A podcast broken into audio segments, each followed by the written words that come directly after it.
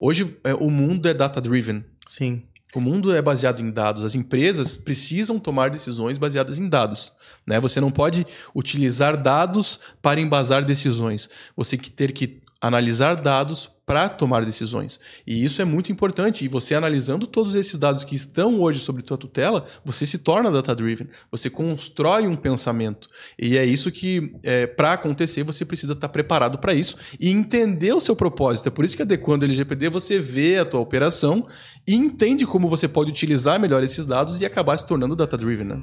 É isso aí, pessoal. Estamos começando mais, mais um jogando, jogando pra plateia. Como é que estamos, Jimmy, hoje? Produzindo muitos conteúdos, né? A gente acabou de conversar, fazer uma conversa bem legal com o pessoal da Amazon aqui, conhecer um pouquinho mais do que a inteligência artificial está transformando o mundo.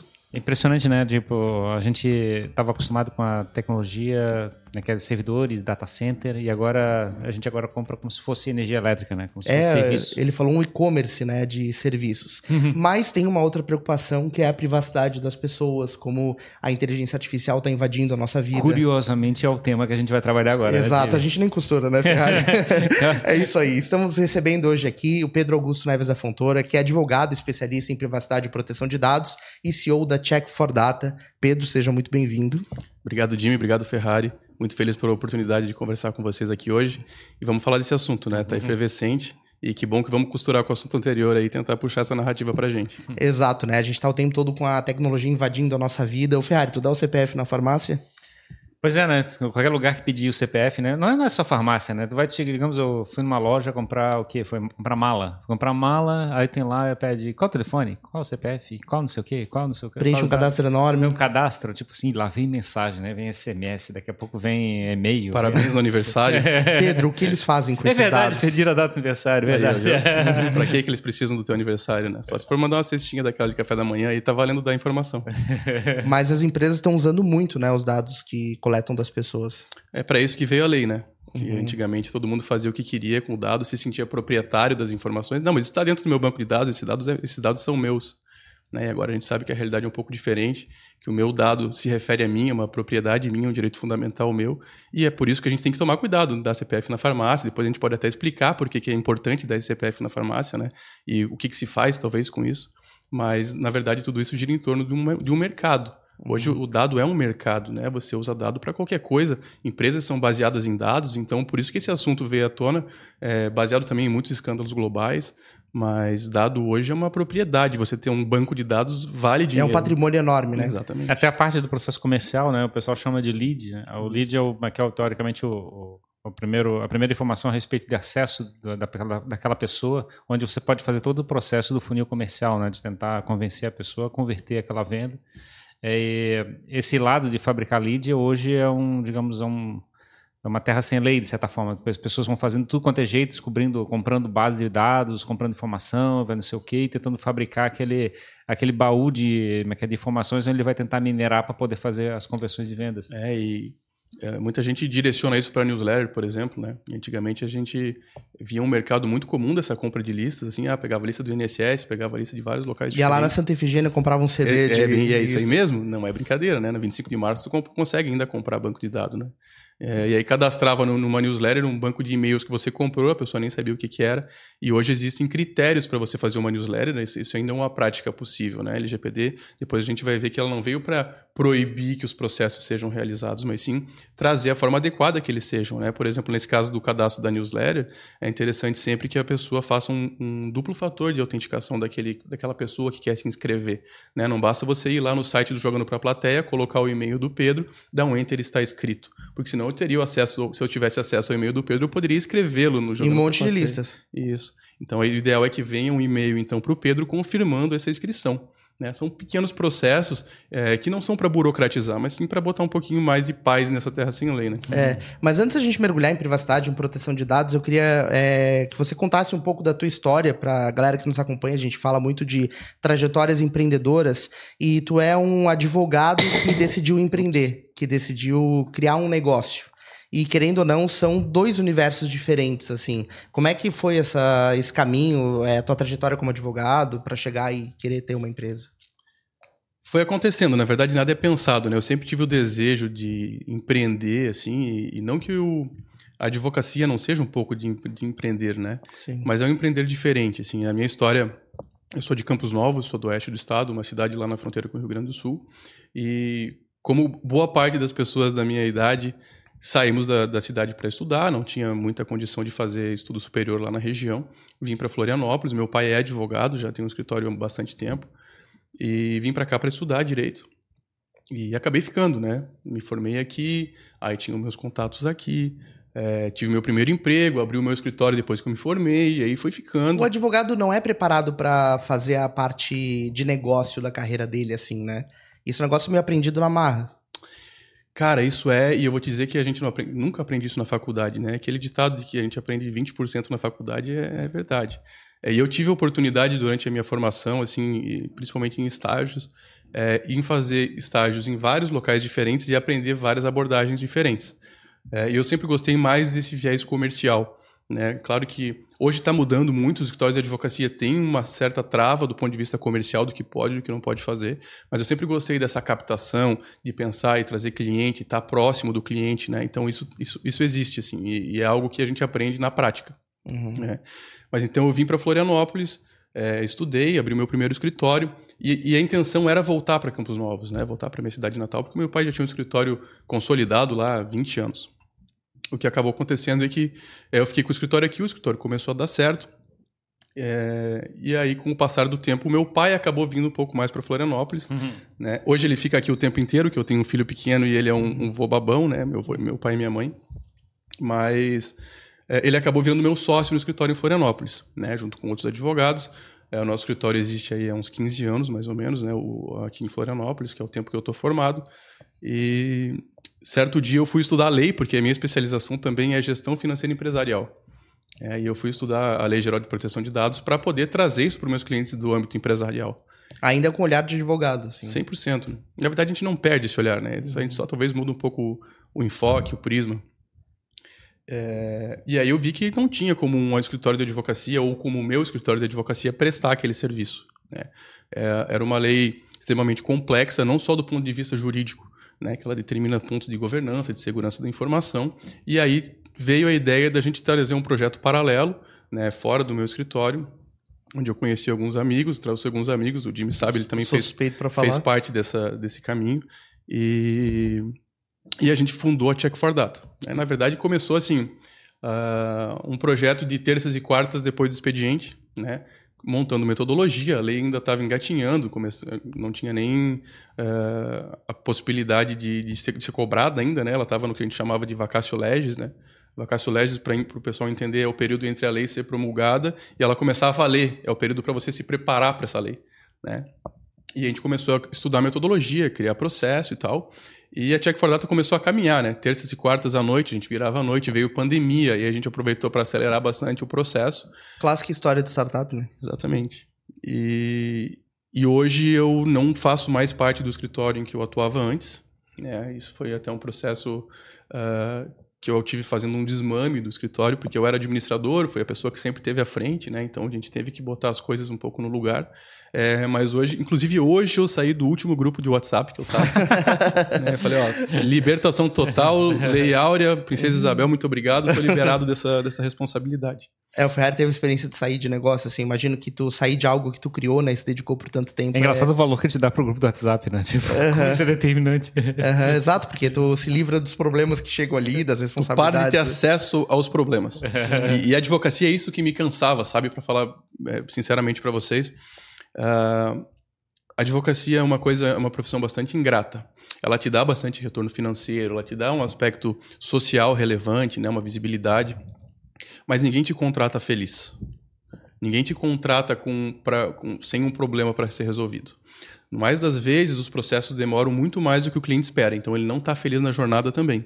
E ao final, mesmo que você tenha um sucesso, ele também não está feliz porque demorou demais.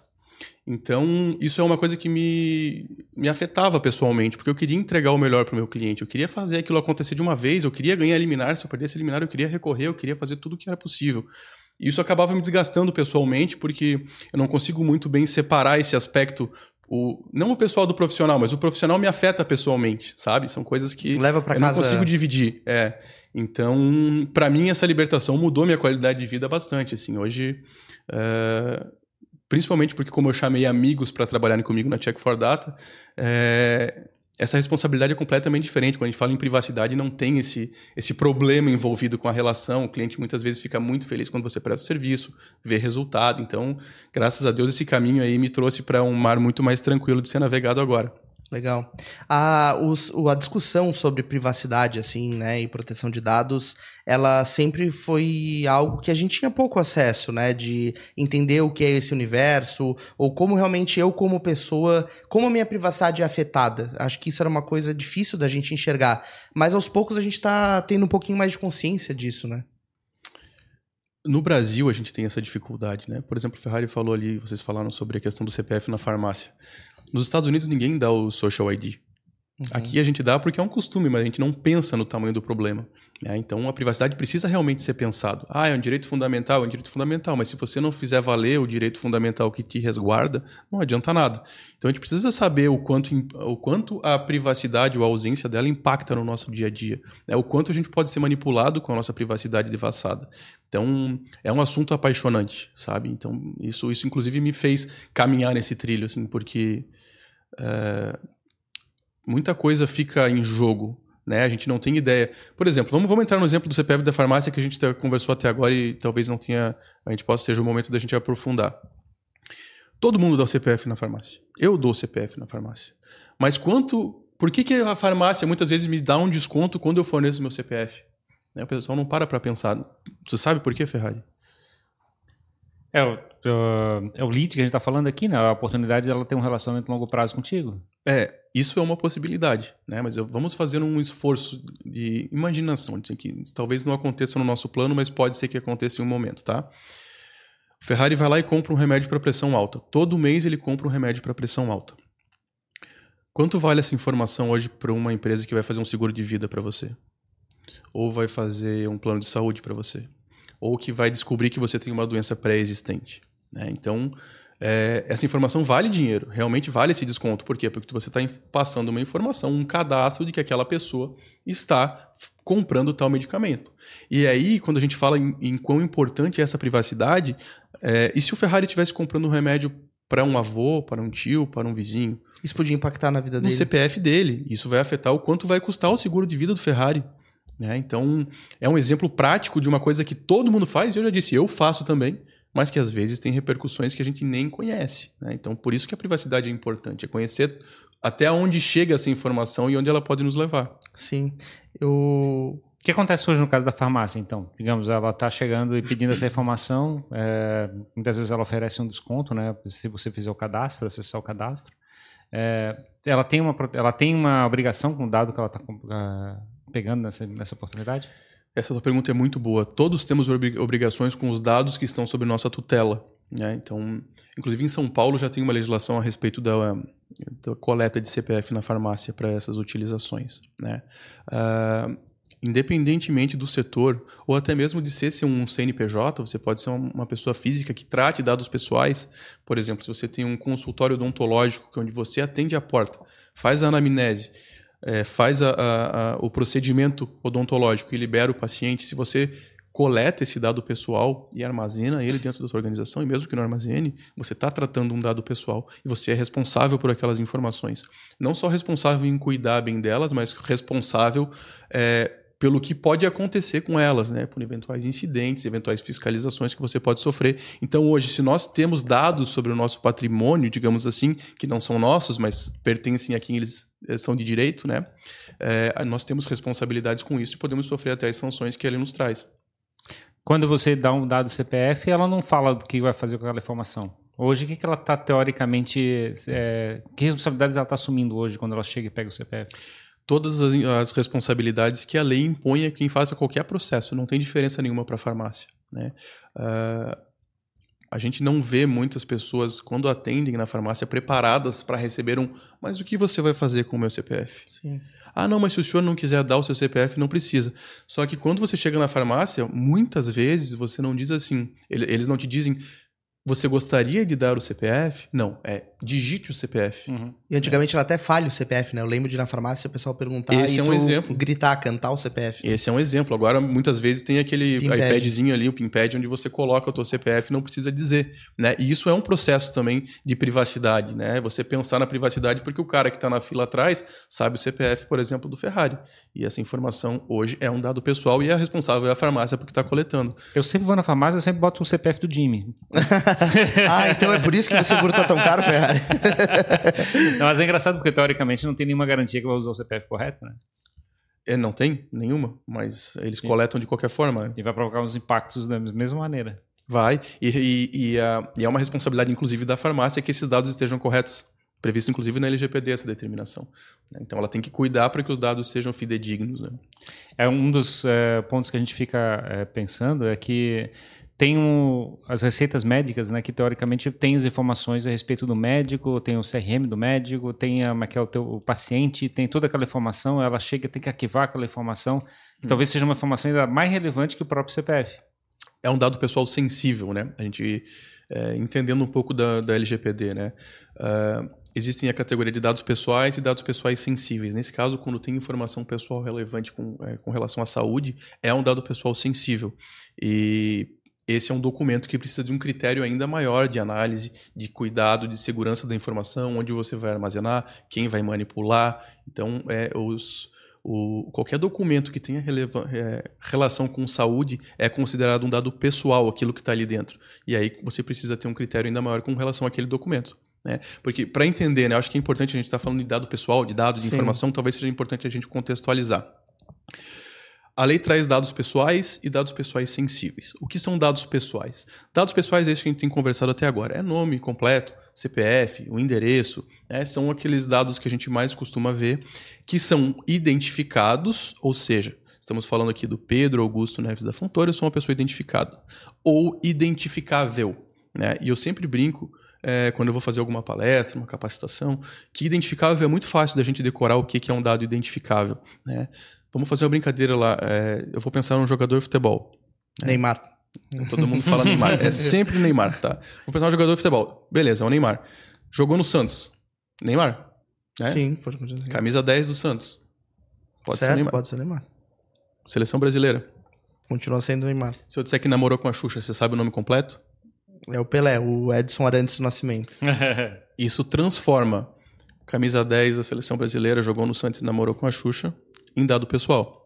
Só que Edson Arantes do Nascimento não é mais um dado pessoal porque ele faleceu. Sim. né? Mas isso eu ainda continuo usando esse exemplo porque ele é muito bom. Você usa vários é, metadados, informações pequenas, né? Que somadas chegam num dado pessoal. Então isso faz com que jogou no Santos, camisa 10, namorou com a Xuxa, também se tornem dados Então, pessoais. num, num condomínio, a vizinha chata que anda de salto de madrugada, um salto vermelho, sei lá. Uhum. Isso pode ser uma forma de identificar. Pode. A chata do 503 Uhum. é um dado pessoal, porque tu sabe que é a chata mais o 503, associou as duas informações, virou um dado pessoal. E é isso que é um critério que a gente precisa ter cuidado. Então não é só o CPF, só não é só o nome, não é só o endereço, não é só os dados da carteira de habilitação.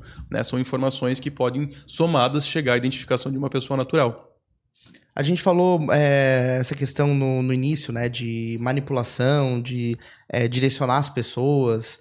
E eu imagino que a privacidade, a gente vê vários é, filmes. Eu lembro de ter visto o filme do Snowden, por exemplo, né, Herói ou que, traidor. é, que fez um escândalo de privacidade enorme, é, de manipulação né, dos Estados Unidos. É, essa manipulação realmente é feita dessa maneira que a gente conspiratoriamente imagina, assim, que tem alguém lá planejando e usando esses dados para direcionar a nossa vida?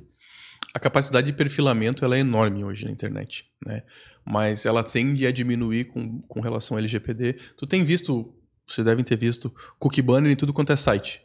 Né? Aquela caixinha onde você aceita cookies, rejeita cookies. É um- Uhum. uma chatice, na verdade. Eu acho que aquilo é meio pouco prático, mas ela é- ele é importante por quê? Porque antigamente os sites coletavam tudo o que queriam a respeito de quem está utilizando. E, gente, pode coletar muita informação realmente só com acesso a um site, né? Às vezes a gente não tem noção disso. É, hoje você precisa ter o cookie banner ativo para você é, gerenciar as preferências do usuário. O que, que isso quer dizer? O titular, aquele pessoa que o dado se refere, né? Ela tem que, ele tem que escolher se ele quer dar dados para excessivamente daqueles que precisam ser coletados pelo site, não aqueles exclusivamente necessários para o site funcionar, né? Digamos assim, em termos, em termos é, mais, mais leigos, né? Se tem informações de marketing que eram coletados lá do Google Analytics, por exemplo, né? Eu tenho que aceitar esse Google Analytics hoje por padrão. Eles não podem vir já e eu entrar no site já coletar o Google Analytics. Por quê? Porque eu não preciso do Google Analytics para acessar o site. Então, através desse cookie banner é que a gente entende quais cookies são coletados e aí escolhe aqueles que nos, nos, nos, nos parecem melhor. Então, isso faz com que a capacidade de perfilamento mude, porque a gente tem dado menos informações em sites, tem dado menos informações em outros lugares, mas mesmo assim, uh, o que a gente vê aí em, em, possibilidade de gestão de marketing, entender se o Jimmy pratica corrida, qual o melhor tênis para ele, qual o perfil financeiro do Jimmy para já oferecer um tênis que ele tenha capacidade financeira de correr, se ele prefere uma marca ou outra marca. Então, isso existe hoje, essa capacidade de perfilamento é enorme mesmo até os dispositivos nos escutando, né, Ferrari? Será que teu celular tá te ouvindo aí? Já aconteceu comigo de falar alguma coisa e aí. Aconteceu com o Dudu, inclusive. Uma vez, lembra? Eu postei uma imagem, na verdade, uma foto da pimenta Tabasco. Tava com ele lá é, num, num, lanche, assim, eu postei e depois começou a aparecer anúncio daquela pimenta. É porque muitos aplicativos podem acessar o rolo da tua câmera, uhum. inclusive se o aplicativo estiver fechado. É, aplicativo, celular nos escuta o tempo inteiro. Hoje em dia não temos mais privacidade na prática, assim, é, chance de não estar tá sendo escutado, não estar tá sendo é, olhado, analisado e perfilado o tempo inteiro, né? Uh, tanto que, bom, lembra aqueles joguinhos de celular que tinha para ficar velho? Sim, de mudava a aparência. Tu botava o celular aqui e ficava. Ah. O meu não mudou muito, porque eu já sou quase velho, né, amigo Nick. Mas aquilo lá é uma forma de reconhecimento facial, você pode coletar a biometria das pessoas. Ninguém lê termo de uso, né? Sim. Ninguém baixa o aplicativo lá, próximo, próximo, próximo e vamos usar. Né? Mas ele pode ser usado para muita coisa. Na, é, nos metrôs está sendo feito isso aqui no Brasil, né? Você identificar uh, quais são os, os, usuários ali, aquela pessoa que está passando em tempo real pela biometria. E você está coletando através desses aplicativos essas informações. Aqueles outros jogos de é, Fazendinha, não sei, eu não me lembro porque eu não jogava isso, mas esses outros aplicativos que coletam essas informações, alguns deles, se você for ver os termos de uso, é, pode acessar o teu microfone com o aplicativo fechado. Sim. E isso é um risco, né? Sim, porque... E a gente está sendo ouvido o tempo inteiro. Vamos falar dez vezes. Vamos viajar para Paris, vamos viajar para Paris, vamos viajar para Paris. Daqui a pouco o nosso celular vai estar tá apitando com uma promoção de viagem para Paris, que a gente está sendo ouvido. Sim, é difícil aceitar isso, mas é louco. Alexa, por exemplo, né, ou assistentes pessoais de maneira geral, ligado o tempo todo dentro de casa, escutando tudo que a gente está falando. Isso é, é algo que está da nossa vida, mas a gente não está percebendo o impacto que isso pode ter. Mas no caso do, no caso do cookie, eles já estão, é, é fizeram aquela processo de botar uma notificação perguntando se você concorda ou não. Mas todos esses outros outros casos que a gente está listando aqui dentro é, estão acontecendo, de certa forma. A gente sabe que o celular, de alguma maneira, está capturando informações, mas nenhuma dessas experiências estão envolvendo um pedido de aprovação. Como é que isso está caminhando? Digamos, é, alguém vai ter que chegar e processar essas pessoas para estar tá fazendo desse jeito? Legal. Esse ponto uh, é o que a gente chama de consentimento dentro da LGPD. O consentimento é uma de dez bases que podem, é, a gente chama de hipótese de tratamento, que podem garantir que você faça um processo, um tratamento de dados pessoais. Então, o consentimento é uma delas. Por exemplo, você dar o CPF na farmácia em troca de um desconto, você está dando um consentimento. Uh, você aceitar os cookies, escolher os cookies lá de marketing e aceitá-los, você está consentindo com aqueles cookies. Agora, é, existem outros, outras nove bases legais que garantem que você faça um processo, um tratamento de dados pessoais. Então, do, dos mais gerais, né, para fins de tutela da saúde, proteção à vida, cumprimento de obrigação legal. Então, por exemplo, é, você precisa perguntar para o Jimmy para tirar uma nota fiscal no nome dele? Não, porque existe uma lei que determina que você precisa tirar essa nota fiscal. Então você não precisa do consentimento do Jimmy em pegar o CPF dele para tirar uma nota fiscal. Então existe uma base legal que garanta isso. O que a gente tem visto hoje no mercado é que uh, processos precisam ser revisitados principalmente em função da LGPD. A LGPD não é a única legislação que fala de privacidade no Brasil, nem a primeira. Existe o Marco Civil da Internet, por exemplo, que já tinha várias regulamentações. Só que a LGPD tem uma abrangência muito maior, inclusive do ponto de vista físico. né? A gente está falando de papel, aquele arquivo que estava mil anos fechado lá, ninguém acessava. Inclusive, tem uma história boa sobre arquivo, vou aproveitar é. para contar depois. É, então, a LGPD ela faz isso, ela faz com que cada pequeno processo realizado dentro de uma organização seja analisado e visto se existe uma hipótese de tratamento, uma base legal para aquele processo ser realizado. Né? Dentre vários outros critérios que são analisados. Então, é, muitas coisas vão mudar, muitas coisas como os cookie banners vão aparecer, outros processos vão deixar de ser continuados, bases de dados vão ser eliminadas, higienizadas. Então, isso é um processo e está acontecendo. Mas o titular vai poder processar? Acho que esse era, esse era o é, ponto. É, acho né? que era o ponto, é para verificar como é que, digamos, é, tem que acontecer alguma, alguma coisa ruim para chegar e ter uma razão para brigar? O titular tem vários direitos, ele pode requisitar várias informações, né? E, inclusive, perguntar para jogando para a plateia, jogando para a plateia, que dados vocês têm a respeito de mim, por que, que vocês coletaram, com quem que vocês compartilharam, pedir para excluir quando, ele, quando a base legal for o consentimento, né? Então, uh, esse é um processo que o, que o titular pode realizar. E caso a resposta não seja contento, não venha, não venha no prazo, uh, pode ser realizado um processo fiscalizatório, né? pode ser feita uma denúncia para a Autoridade Nacional de Proteção de Dados, uh, chamada NPD, é, e aconteceu um processo a respeito disso. Não só com relação à NPD, a gente tem visto PROCON cobrando, sindicato cobrando, e o próprio titular pode cobrar, afinal de contas, ele pode entrar em contato com a farmácia e dizer: Ó, oh, quais dados meus você tem aí? Por que, que você tem? Não quero mais que você tenha, elimine. É, então, é, pode virar um processo judicial, e isso é a tendência, a gente já tem visto vários processos acontecendo, mas também pode virar processo administrativo. Hum, basicamente é isso, são, são os dois cenários que acontecem. No caso, por exemplo, digamos, a gente está falando aqui, por exemplo, se tu entra num shopping e aí tem uma câmera que está filmando você, é, o que está acontecendo nesse caso? Você está olhando do seu ponto de vista de segurança? É, precisa de autorização? Precisa de uma notificação na, na frente da loja? Não, porque tem uma base legal para isso. Né? Então, esse é o processo. É, muito, você precisa, claro, analisar todos os processos de cada uma das empresas para te dar essa resposta. Ah, a hipótese de tratamento vai ser é, prevenção à fraude. Pode ser, né? mas a gente precisa ver na prática o que, que acontece. É, mas é por isso que o consentimento não se aplica para tudo. Não precisa de consentimento para tudo. É, inclusive, na prática, lá na Check for Data, a gente prefere, sempre que possível, que tenha uma opção, você não usar o consentimento. Exatamente porque o, o consentimento pode ser revogado.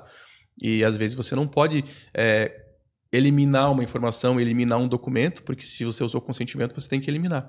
Então, isso é um pensamento que tem que acontecer dentro de, da cadeia, dentro da esteira daquele, daquele cliente. Uhum. É, e talvez se, a maneira também. Se, se, no caso particular, tem uma câmera lá dentro, ele tem que ter uma razão, por exemplo. Uma razão, por exemplo, pode ser questão de segurança física. É que aí você está dentro da tua própria casa, filmando o teu ambiente interno, então, a, é, a princípio, não há um problema com relação a isso. A não ser que e isso já aconteceu e, e tem um histórico, uh, a tua câmera filme um pedaço do vizinho, por exemplo. É, a gente atendeu um, um cliente agora em, no, no, oeste do estado que a câmera dos fundos da empresa virada para o estoque pegava a sacada do quarto de um casal. Imagina É um problema, né? Claro. E você tem que analisar esse tipo de câmera de segurança também. Né? Senão daqui a pouco tu tá fazendo um conteúdo ali sem saber. Exatamente. Pode vender em outras redes sociais no momento aí que estão OnlyFans, OnlyFans. É.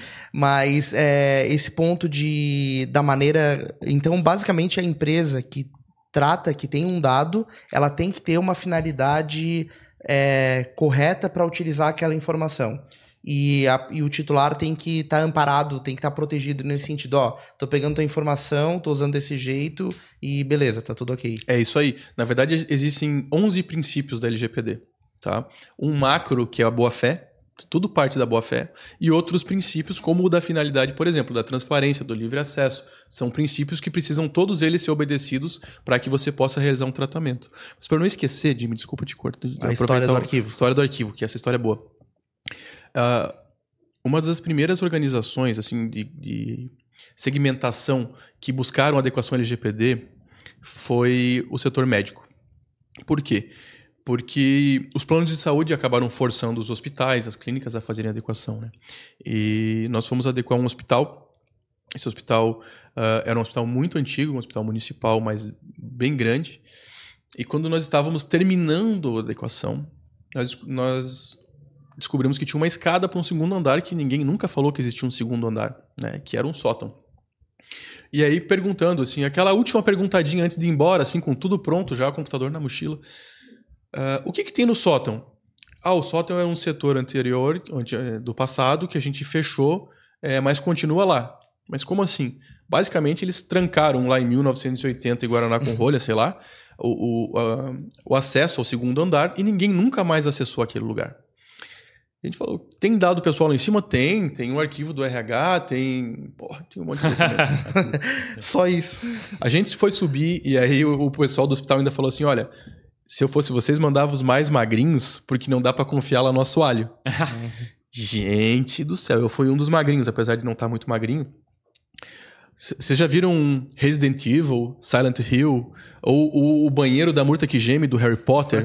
Era alguma coisa nesse sentido, assim. A gente subiu as escadas, mas, cara, parecia filme de terror. Subia a escada bem estreitinha. Quando a gente subiu, a primeira coisa que a gente viu foram berços de crianças bem pequenas, azuis e rosas, aquele de metal, sabe?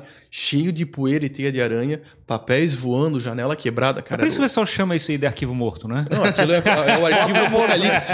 arquivo putre, putrefato. putrefato. É, tinham exumado o corpo já. É, e, cara, tinha um, um arquivo, uma sala cheia de dado pessoal é, com um arquivo de RH, com informação de colaborador, de paciente, e a janela quebrada, chovia dentro, tinha pena de pomba, tinha de tudo lá dentro, assim, era o caos na Terra. E é por isso que é importante que a LGPD fale do documento físico também, né? Porque aquilo ali também tem dado pessoal. É tão importante quanto o documento que está digital, né? Sim, pois é, né? Tem esse, tem esse lado também. Eu fico pensando que hoje talvez o maior desafio que a gente tem, porque o digital as pessoas usam nuvem, usam Google Drive, esse tipo de coisa, mas o arquivo físico, eu lembro como eu perdi a coisa. Perdi a comprovante de pagamento, perdi a conta, perdi a... Vai num lugar qualquer, numa empresa qualquer. Se tem uma impressora geral, todo mundo troca o papel. Vai lá, pega a tua impressão. Ah, essa folha aqui não era minha, Sim. era do fulano.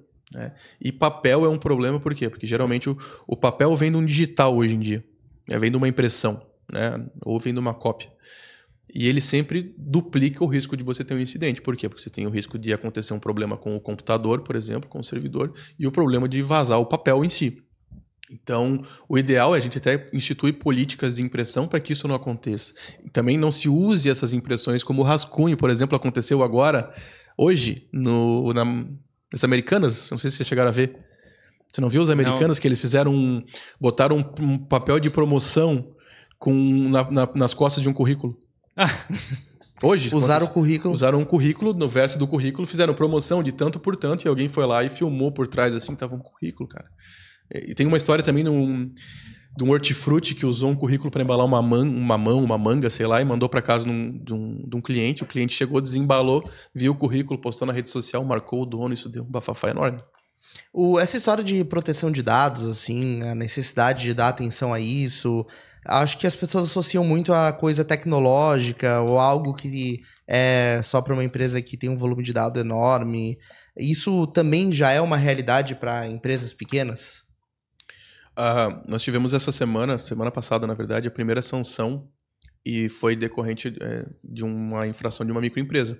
É, foi uma empresa uh, com capital social de 20 mil reais, um microempreendedor, e foi sancionada em três aspectos diferentes com relação à lei. Todo mundo esperava uma big tech, tá? Todo mundo do setor esperava, ah, vai sancionar Google, vai sancionar uhum. Facebook, é, Meta, vai funcionar, sancionar uma grande.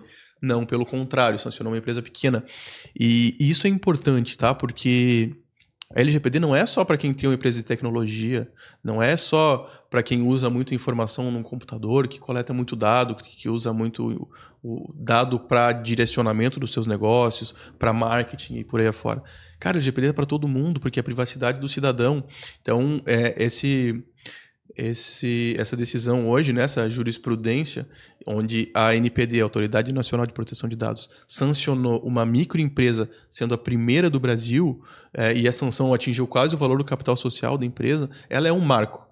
Ela é um marco sobre o ponto de que os holofotes não estão só virados para cima. Né? Todo mundo precisa realizar uma adequação, entender os seus próprios processos e fazer aquilo que a lei determina. O que aconteceu nesse caso particular dessa empresa?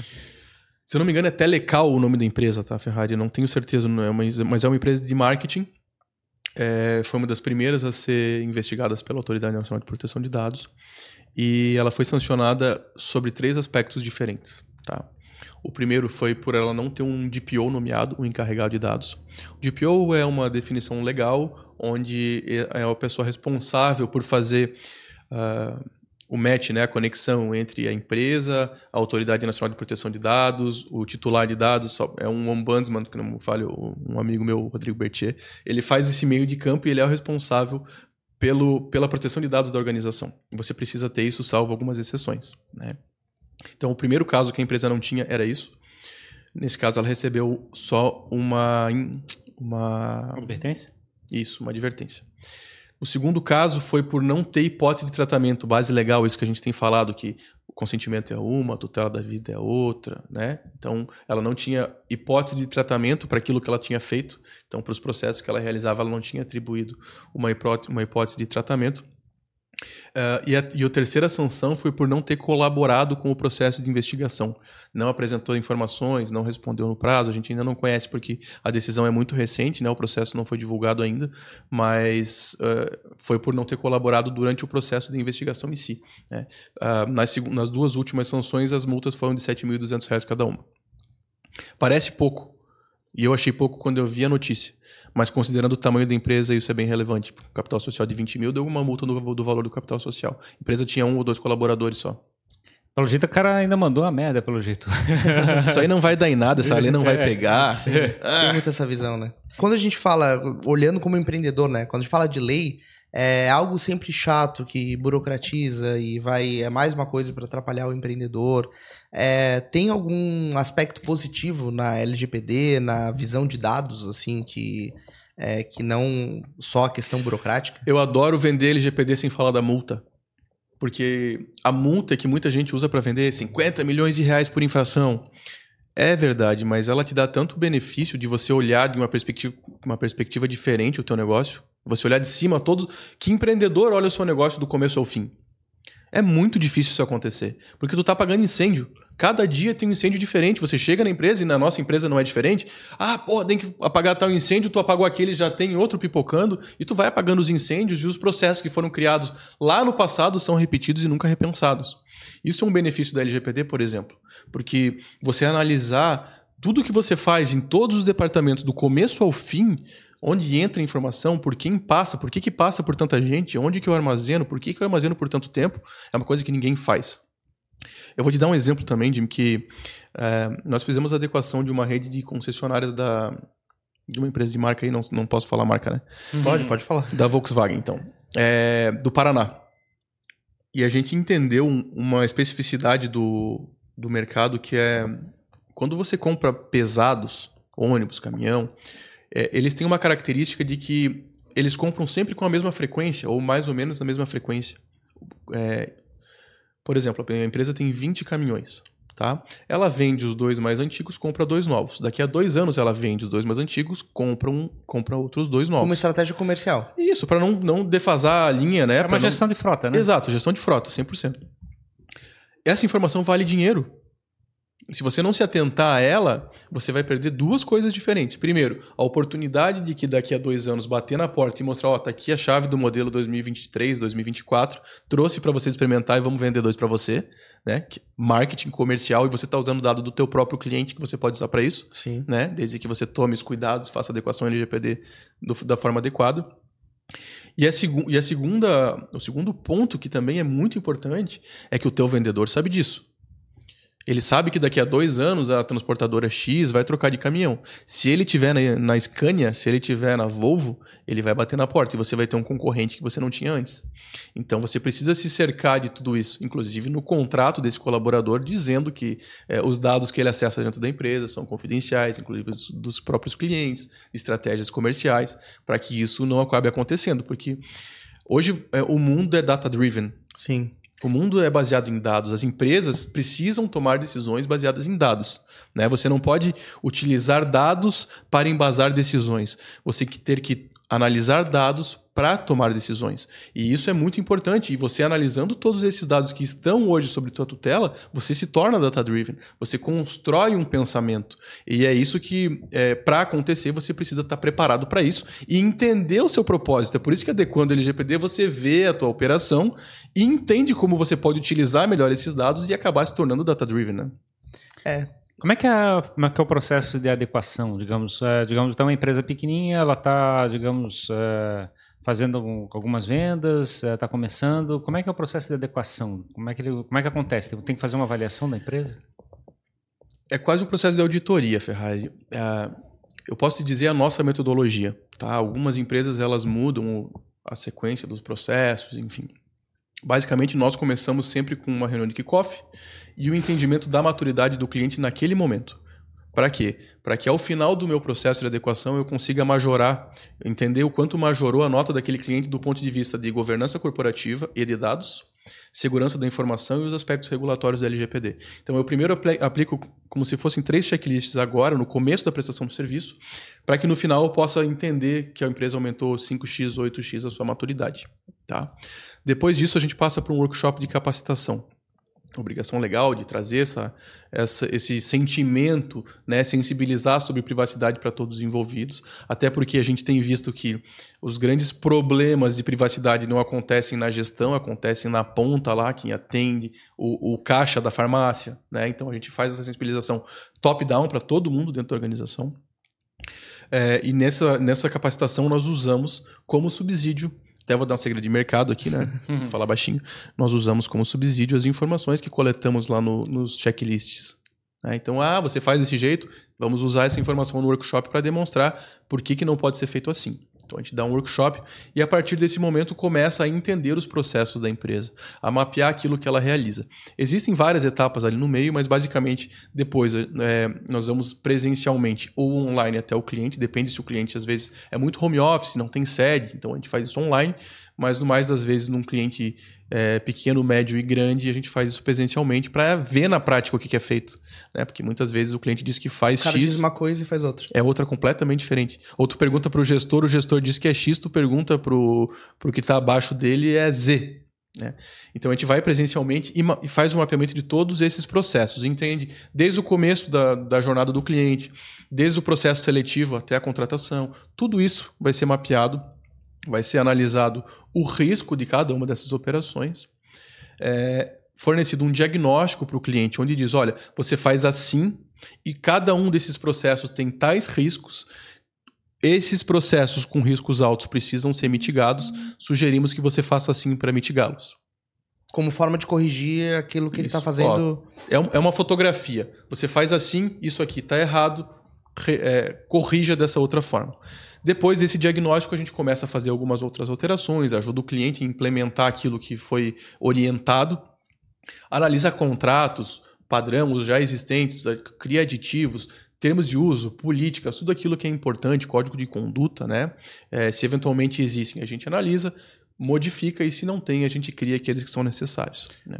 Começa com uma auditoria, um diagnóstico, é, tem um processo de mercado de desenvolvimento, maturidade nos profissionais, quer dizer, um processo de, de treinamento, de capacitação. Uhum. E aí, a partir daí, é feito, então, uma, que é um, uma foto para poder tomar uma decisão estratégica de que ação fazer para subir o nível da Isso. Aí você de, toma a decisão estratégica, começa a implementar aquela decisão estratégica, né? É, e aí, depois revisa todos os processos para ver todos os processos para ver se não passou nenhum gap, se alguma coisa não passou batida e conclui a jornada de adequação. Existem 16 etapas dentro da nossa jornada de adequação. A gente resumiu aqui de uma forma super resumida mesmo, mas basicamente é isso do começo ao fim que é feito. Depende do cliente. Às vezes o cliente não precisa de uma jornada dessa. Ele pode contratar um GPU as a service, por exemplo, que é uma outra modalidade, né? Contratar como encarregado de dados. E aí, uh, dentro dessa, desse, desse escopo, inserir os processos que precisam ser realizados. Esse a auditoria normalmente você já faz até uma agenda de fazer esse processo regularmente, né? De chegar e fazer essa avaliação de como é que o estado da empresa está é, em cada um ano, cada dois anos. É, existe algum tipo de rotina desse tipo? No final do nosso, do nossa adequação, com base no, no nicho do cliente, a gente sugere que os processos sejam revisados há tanto tempo. Mas o que tem que ser feito é que cada vez que um processo for alterado, esse processo tem que ser mudado dentro do registro de operação de tratamento de dados. Isso é uma obrigação legal que você tem que deixar lá nominado todos os processos que você faz, como que executa e por aí afora. Então, cada vez que muda um processo ou é criado um processo novo, você precisa inserir tudo isso dentro desse registro. É que você não pode esperar a auditoria, uma próxima auditoria para tentar corrigir. Você precisa ter um processo contínuo de melhoramento do processo. É isso que às vezes é importante você ter um DPO é, interno ou terceirizado para que ele faça essa manutenção. Né? Não, não precise chamar a cada tempo ou a cada mudança de processo um novo processo, uma nova auditoria. Esse responsável, o cara que. o encarregado de dados daquela empresa, ele pode ser alguém daquela própria empresa. É, isso é, ele tem que, ter, tem que ser capacitado para isso. Esse é um cara que vai tomar decisão só de privacidade ou ele vai ajudar também a empresa a ser data-driven? Pode. Ele pode ser interno da empresa desde que ele saiba o que ele está fazendo. Né? O, o, que não pode é você pegar uma empresa é, que tem lá um atendente, um auxiliar de estoque e colocar o auxiliar de estoque, não, não minorando o auxiliar de estoque, mas ele não conhece LGPD. Ele não conhece segurança da informação, não conhece governança corporativa. Ele não pode ser DPO. Né? Ele não pode ser encarregado de dados. Mas você pode ter um DPO interno. Grandes organizações optam por ou ter um DPO interno, que custa um pouco mais caro por ser seletista e é um salário que não é muito barato, ou por contratar uma empresa terceirizada para atuar como DPO. Né? Então, você pode ter um DPO interno desde que ele, desde que ele cumpra é, os requisitos. Né? E com base na, nas tuas outras perguntas. O ideal é que ele tenha autonomia não tenha relação hierárquica com a direção, ele possa dizer, olha, vocês querem fazer assim, mas tá errado. É, esse cara vai brigar muito com o comercial, né? Cara, com, com a galera do lead mesmo, odeia, odeia profissional uhum. de proteção de dados. Pô, mas você vai botar um cookie banner aqui na minha, no meu site, eu vou parar de coletar esses leads, como é que eu vou vender para eles?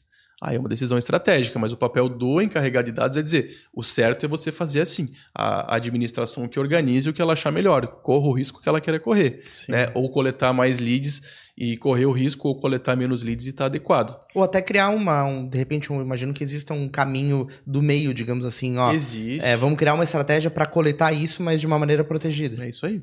É isso que tem que ser feito. Sim, para não, não, não deixar o comercial parar, né? Que não pode parar. E as redes sociais, como é que tá esse lado, digamos? Porque na realidade as redes sociais tem muito de chegar e mapear o que, quem você está conectado. Vocês viram o Threads? Threads? Eu entrei. Eu entrei Entrou, lá. Eu não entrei uhum. ainda, tô, fiquei com preguiça. Mas eu vi que já tava dando, dando o que falar. Em... O, o, o Facebook demorou 10 meses para atingir um milhão de usuários. Eles demoraram uma hora. Olha como a gente fornece o nosso dado e está conectado, cara. Isso é surreal. É, imagina, né? Só a base do Instagram que entrou direto. Direto. E a facilidade também de acesso colabora com isso, né? Mas um, ele é uma das redes sociais, inclusive, eu, eu vi uma notícia, ainda não consegui confirmar a veracidade, que a Autoridade Nacional de Proteção de Dados Pessoais está é, fiscalizando já eles. Porque a coleta de informações é absurda. Até dados fitness eles coletam do, do usuário. Né? Então estão dentro daqueles princípios que a gente falou, né? Tem necessidade de, de você coletar tanta informação, você vai usar. É, tem um exemplo de, do princípio da necessidade que eu adoro. Eu fui fazer uma operação, inclusive vou citar o nome do hospital, porque eles precisam refazer a adequação de GPD. hospital Samaritano de São Paulo. Fui fazer uma cirurgia robótica de complexidade relativamente alta lá. E quando eu entrei no hospital, tinha uma plaquinha na parede assim: fique tranquilo, nós estamos adequados à LGPD. Eu, como profissional de adequação, né, de privacidade e proteção de dados, pensei, pô, que bom, né? Estou fornecendo o meu dado com segurança. O que, que acontece? É, quando eu cheguei para fazer o cadastro, né, para dar entrada para fazer a cirurgia, uh, dentre várias perguntas, a pessoa me perguntou a minha religião. A religião ela está dentro do rol de dados pessoais sensíveis, aqueles que podem trazer algum tipo de constrangimento ao titular, né? É, filiação a sindicato, organização religiosa, é, política, dados de cor, de raça, de preferência sexual. Então, são informações sensíveis e religião é uma informação sensível. Pô, por que, que o hospital coleta a minha religião? Na verdade, eu sabia a resposta, porque como a gente faz muita organização de saúde, cara, parece que alguém um dia criou um formulário e, e passou cola para todos os outros hospitais, porque todos os hospitais, boa parte dos hospitais, perguntam a religião. E no fundo, o que o hospital quer saber é o quê? Se a pessoa é ou não, por exemplo, testemunha de Jeová. Se ela pode ou se ela pode ou quer coletar, é, aceitar doação de sangue ou transplante de órgãos. Mas essa é a pergunta que tem que ser feita, a religião da pessoa? O que, que você quer saber de informação?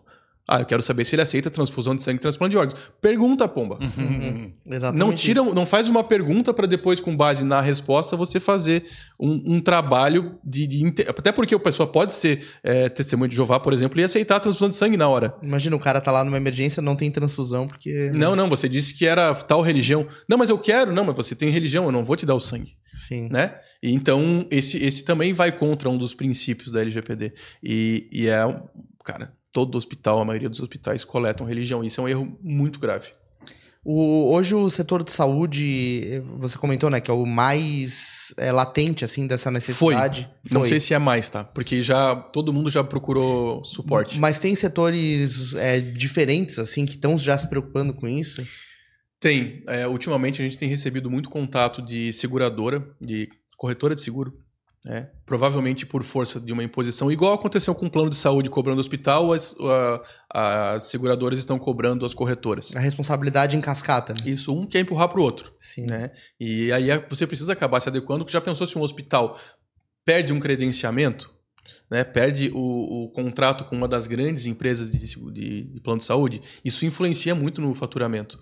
E no ponto de vista da corretagem também, no corretor de, imó- do- de, de seguros. Então, hoje tem um movimento muito forte nesse sentido.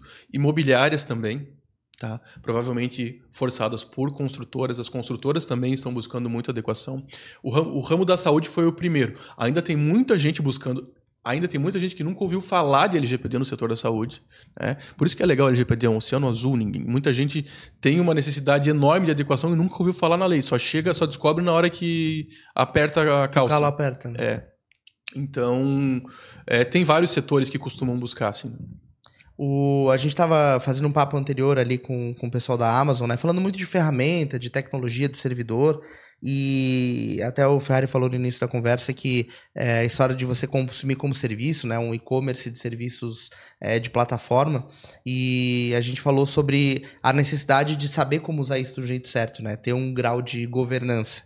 Só que às vezes quando eu, é, a gente ouve a palavra governança, está muito distante de uma empresa pequena. Mas não é realidade, né? É, eu queria te ouvir sobre isso. Assim, a governança é algo que uma pessoa pode fazer, mesmo que seja uma empresa com duas pessoas.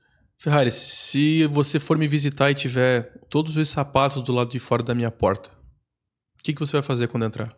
Tem, tirar o sapato, óbvio, né? Isso é governança numa casa. Uhum. Se tem governança numa casa, tem que ter numa pequena empresa. Né? Ah, quando você vai visitar um parque industrial, uma usina hidrelétrica, todos os carros estão virados para a porta. Isso é governança. Você vai chegar e ver todos os carros estacionados de ré, você vai estacionar de ré. E é um processo que acaba se tornando orgânico. A gente pensa que governança é engessar. Governança é criar processo. Na verdade, também é. Mas é você. Eu brinco que a governança é o cimento que une a segurança da informação e os aspectos da lei dentro de uma adequação LGPD. Porque sem governança, sem você implementar, sem as pessoas saberem o que efetivamente é e como cumprir, não adianta nada. O teu ponto de puxar que a empresa tem que estar preparada para lidar com inteligência artificial, pra, preparada para ser data-driven e não morrer, tem a ver com isso. Completamente. Se, se ela não sabe o que faz, se ela não se organiza, ela não está preparada. Para ser data-driven, ela tem que ser uma empresa preparada para isso, tem que entender os dados que tem, porque você tem que se embasar em dados para tomar decisões. Se você tem os dados de qualquer jeito, qualquer dado, sem uma fidedignidade lá, se, por exemplo, dava o CPF na farmácia CPF errado, você está usando um dado errado para tomar uma decisão. É por isso que você tem que estar pronto para adequado, adequado LGPD, para depois começar a utilizar isso como instrumento para crescer.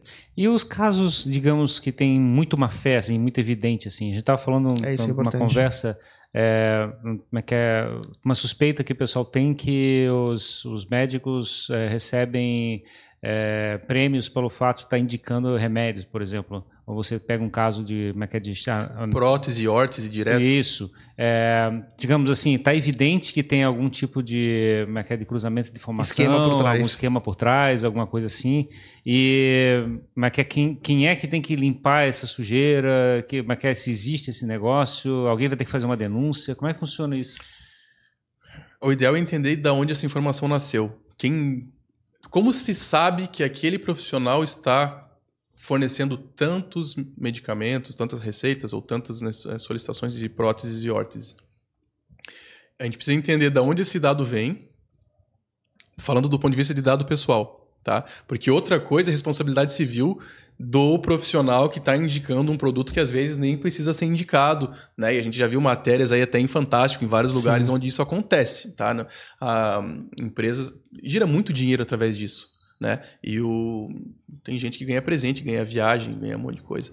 Mas o que a gente tem que entender, Ferrari, é que uh, dentro desse processo tem que ver quem que, em qual momento que isso foi compartilhado do ponto de vista da LGPD, né? Onde que eu, eu brinco que compartilhamento não é eu mandar uma coisa para você. O compartilhamento é compartilhar uma poça d'água. Eu tomo do lado de cá, o Jimmy, você toma do lado de lá. Todos compartilhamos a, mesmo, a mesma poça d'água. Né? Não é eu tomar no meu copo e aí depois passar para o Jimmy, porque ele está tomando sozinho no copo. E tem que ver quem está compartilhando essas informações e aí tomar as providências. De qualquer sentido, né? É... A primeira providência que pode ser tomado é a notificação, né, criar esse procedimento é, fiscalizatório dentro da autoridade de proteção de dados.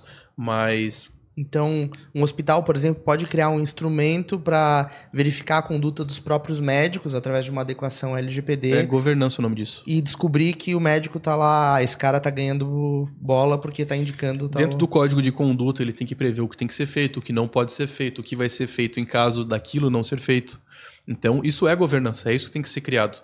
Né? É claro que a gente vive no Brasil e sabe que jeitinho tem para tudo, hum. mas a gente precisa se resguardar até para resguardar a responsabilidade daquele, daquela pessoa jurídica, daquela organização, é, com relação àquele procedimento que acontece dentro da, da sua sede, do seu patrimônio. Né? No caso, você está, digamos, é, você participa do processo, digamos, digamos o seu, a sua formação de lead. Tá? A gente está falando aqui, por exemplo, da, é é da, de um funcionário da TIM pegar uma base de dados da Vivo e começar a fazer vendas. É, acontece um monte, né? É um caso, por exemplo. É, digamos, a informação que está sendo transitada é sua informação, você não tem, nem tem consciência que isso está acontecendo. Você uhum. nem sabe que, é que teve alguma que é um tratamento errado dessa informação e você está submetido a essa situação. É, você tem algum papel nesse processo para tentar limpar essa situação? Eu, no ponto de vista de empresa, ou eu, eu como, como afetado? Eu como afetado, eu como cliente. Eu tenho um texto padrão que eu encaminho para todo mundo, não a paulada. Quero saber de onde é que veio a minha informação, com quem você compartilhou, qual foi a base legal utilizada, por quanto tempo você armazena. Então, eu tenho uma mensagem. Esse contato geralmente vem pelo WhatsApp. É. Né? eu exemplo. tenho a mensagem, eu copio e colo direto na mensagem e peço para que em 15 dias seja informado a respeito daquilo. Você pode chegar e pedir ó, literalmente para a pessoa que fez o negócio. Claro, da onde, é onde você conseguiu meu telefone? Como é que você sabe meu nome? E te dou 15 dias para responder? É isso aí. Isso é um direito do titular de dados. E aí, se, a, se não responder, você pode fazer todos os processos do ponto de vista da fiscalização da NPD ou judiciais que entender pertinentes. Nossa, que informação útil essa aí. Total, né? Total. Acho que tu tem que estar preparado para essa. Vamos botar uma mensagem na descrição aqui, é só copiar e colar. Copia Porque, na realidade, eu acho que é uma, é uma coisa que não está no conhecimento geral das pessoas, que ela tem realmente poder, né? Cara, 90% excluem a mensagem e bloqueiam no WhatsApp e nunca mais vai falar. Pelo menos isso funciona. Né? Alguns se preocupam, dizem, não, me desculpe, não sei o quê. A primeira sanção do Brasil Uh, na verdade, a primeira aplicação da LGPD em uma decisão judicial do Brasil é, foi contra uma grande construtora nacional. Por quê? Uh, o Pedro ia lá, comprava um apartamento.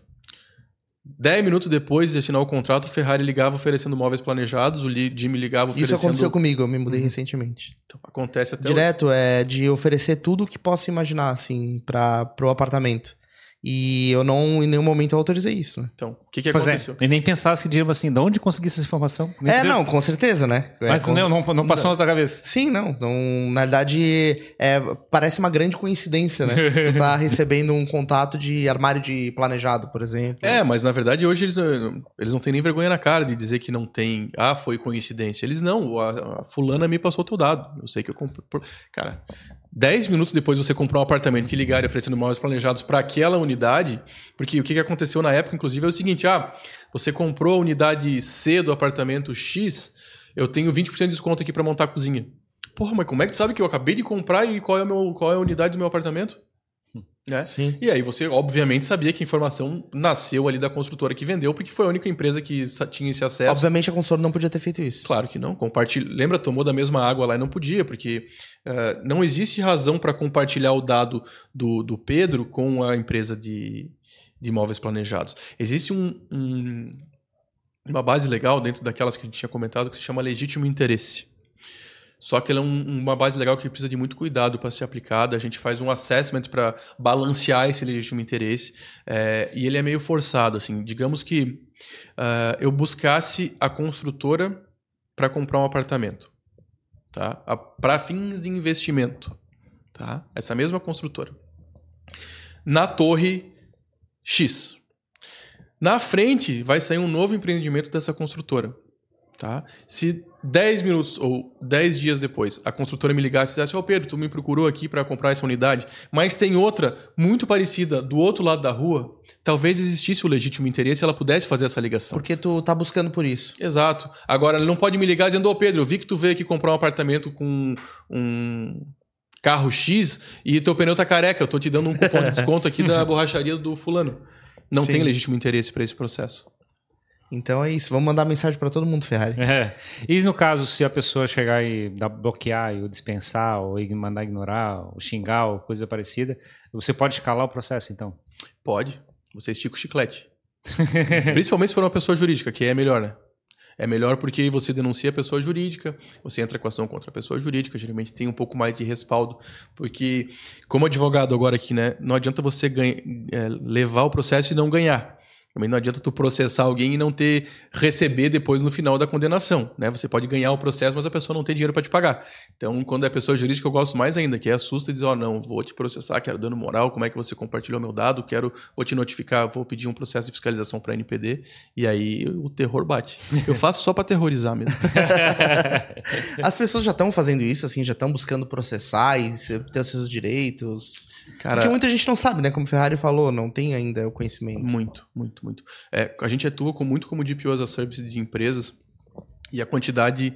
Uh, se a gente estivesse fazendo um gráfico da quantidade de pessoas que se entram em contato para fazer algum tipo de requisição, aquilo que a gente falou, né, que dados meus você tem, como tem e tal, ele é um gráfico que cresce numa exponencial enorme, assim, uma progressão geométrica. Muita gente está descobrindo isso é, e acessando essas informações e é, com o passar do tempo, isso vai chegar em todo mundo. Né? Esse, esse é um outro eixo, né? Digamos, se você perguntar, você está desconfiado que o teu, teu, dado está sendo maltratado, né? Assim, está tratado, tratado de forma errada. Uhum. Aí você está brigando com a pessoa. Mas é, sem necessidade de ter alguma coisa de má fé, ou, ou, simplesmente se você quer ser informado, você pode pedir para uma empresa informações a respeito do que você tem guardado naquela empresa. Mesmo que você não peça para eliminar, mesmo que você não questione, você pode só saber. Ah, eu quero saber aí, acessar o meu dado, o que que tu tem? Ah, eu tenho teu nome, teu CPF, teu endereço, teu... Isso é uma tarefa que a pessoa, a empresa é obrigada a oferecer sem custo. Sim, de forma facilitada. E geralmente quem tem essa, essa necessidade de resposta é o encarregado de dados, por isso que é importante que toda organização tenha esse encarregado de dados, mas isso tem que ser sem custo e de uma forma facilitada, né? Esse, a gente chama de canal de contato do titular. É através dele que se faz esse tipo de requisição. Oh, para a pessoa que quer fazer esse tipo de solicitação também, quando não tem isso no site, é importante é, dar essa dica, dá uma olhadinha nas políticas da empresa, que às vezes tem lá dentro da política, se for uma empresa mais ou menos, pelo menos, é, o nome do encarregado de dados e o e-mail. Aí, através desse contato, é que você vai escapar do saque, daquele mutirão de e-mails que aquela empresa vem, porque aí tu já encaminha diretamente para o responsável e começa a contar o prazo dos 15 dias para eles responderem. Eles têm 15 dias, então, para responder. São, Isso, salvo exceções, né, como uh, órgãos públicos e tal, são 15 dias. E aí você pode requisitar, inclusive, a exclusão? Pode, desde que o tratamento de dados esteja com. Puta, isso é chato para falar para quem está nos assistindo, mas é, Deixa eu tentar tirar isso do, do juridiquês, tá? Lembra que tem 10 bases legais? Uhum. Só com base no consentimento você pode eliminar. Entendi. Então, por isso que o consentimento não é muito legal, assim. É claro que às vezes ele é necessário, mas se eu dei o consentimento, em qualquer momento eu posso tirar. Então, se a pessoa, se a pessoa tem o meu dado lá e eu dei função do consentimento, ela é obrigada a eliminar. Agora, por exemplo, eu tenho um contrato com jogando para a plateia, tá? E que eu tinha que te pagar 100 mil por mês. Vamos fazer esse contrato aí. já não vou pagar, era esse o exemplo, tá? Eu não ia pagar de qualquer jeito. Uh, então, vamos lá, assinei o contrato. Antes de vencer a primeira parcela, eu faço o meu direito de acesso de Gol Ferrari. Eu tenho o direito aí de pedir para que você elimine os documentos com o meu nome. Tu vai eliminar? Não. Não é o consentimento que embasou. Você tem uh, uma base legal por trás de fazer aquele processo. Né? Então, você está cumprindo um contrato, essa é uma base legal, vou manter esse contrato, não vou excluir esse dado. E é por isso que é importante se ter um DPO para saber quando tem que eliminar, quando não tem. Daqui a pouco tu está jogando fora a nota fiscal, que é uma obrigação também de manutenção. Né? Então, se chegar numa loja hoje, que, digamos, eu comprei uma mala, botei um monte de dados lá, CPF, data de nascimento, coisa assim. Eu posso... Os caras estão te ligando. É, que é, eles têm base legal para ficar com meus dados de CPF por causa da nota fiscal. Mas a data de aniversário e coisa assim, eles não têm base legal para ficar eu preciso fazer a adequação LGPD da, da empresa para te responder. Mas, no maioria das vezes, sim. Tu poderia eliminar o que eles não utilizavam. Uhum. Na verdade, eles não, não deveriam nem ter coletado o que eles não precisavam. Uhum. Mas se você passa, de certa forma, está concedendo uma certa hum. concessão? Mais ou menos. É que esse consentimento ele tem que ser expresso, inequívoco. Então, não estou dando concessão. É.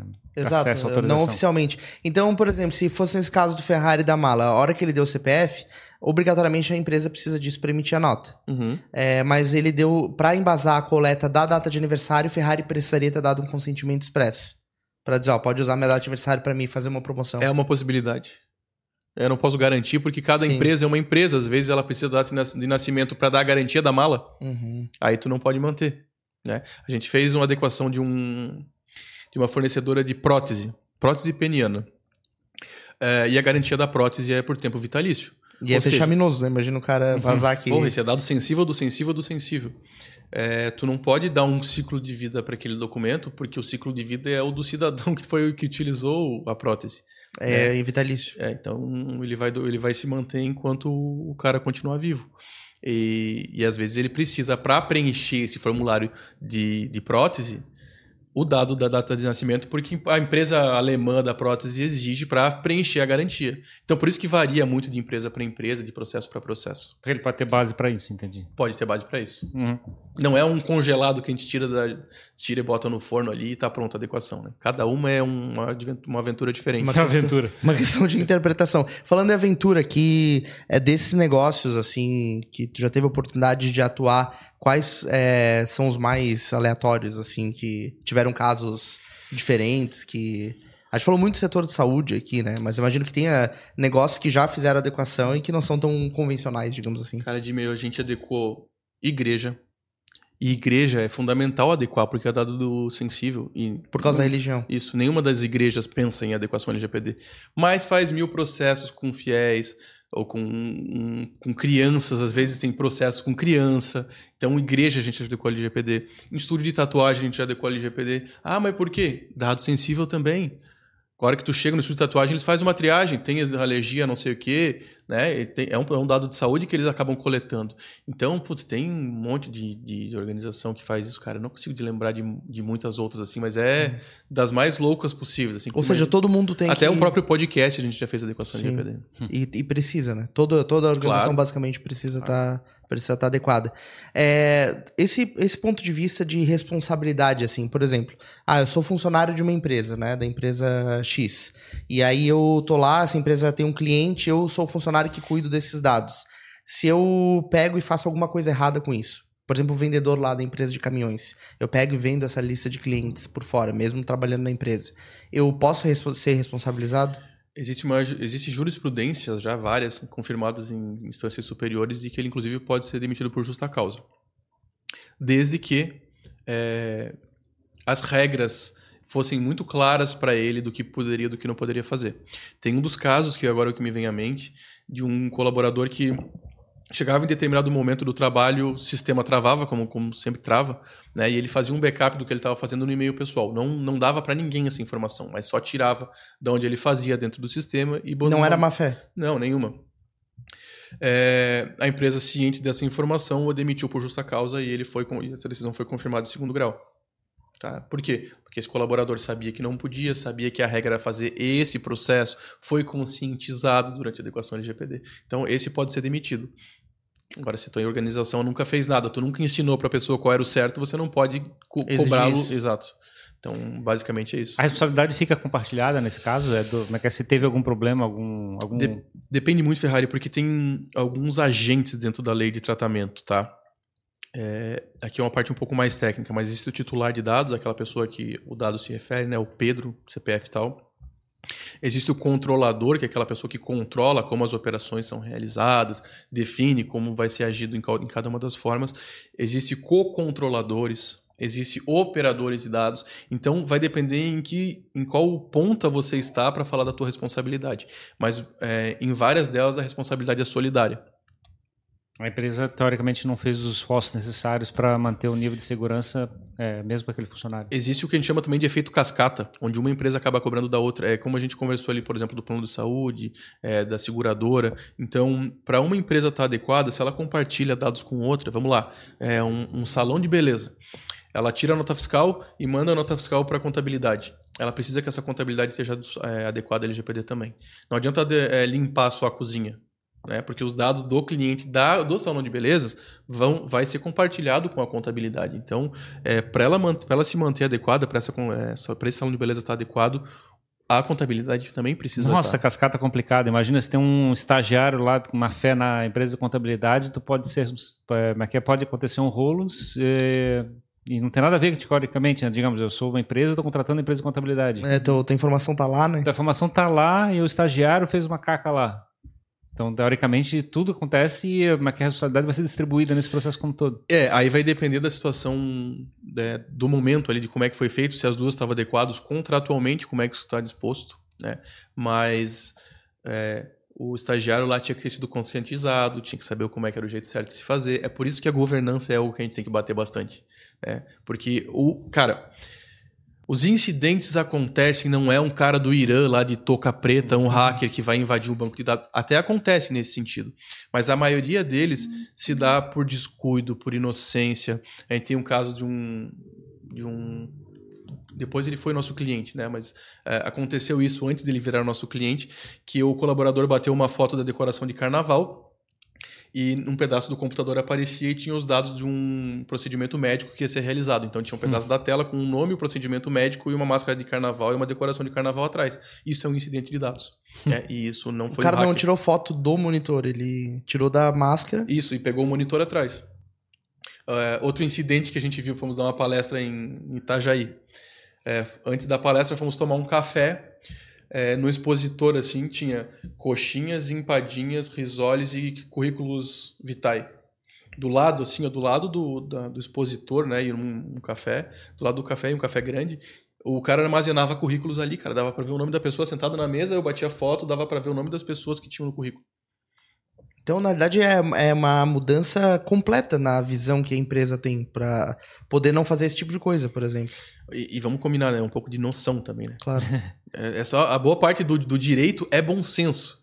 LGPD é uma lei, mas, cara, tu não pode botar um currículo, não vai embalar uma manga com um currículo, tu não vai botar o verso de um currículo como propaganda dentro das americanas. A americana já tá queimada o suficiente para fazer isso.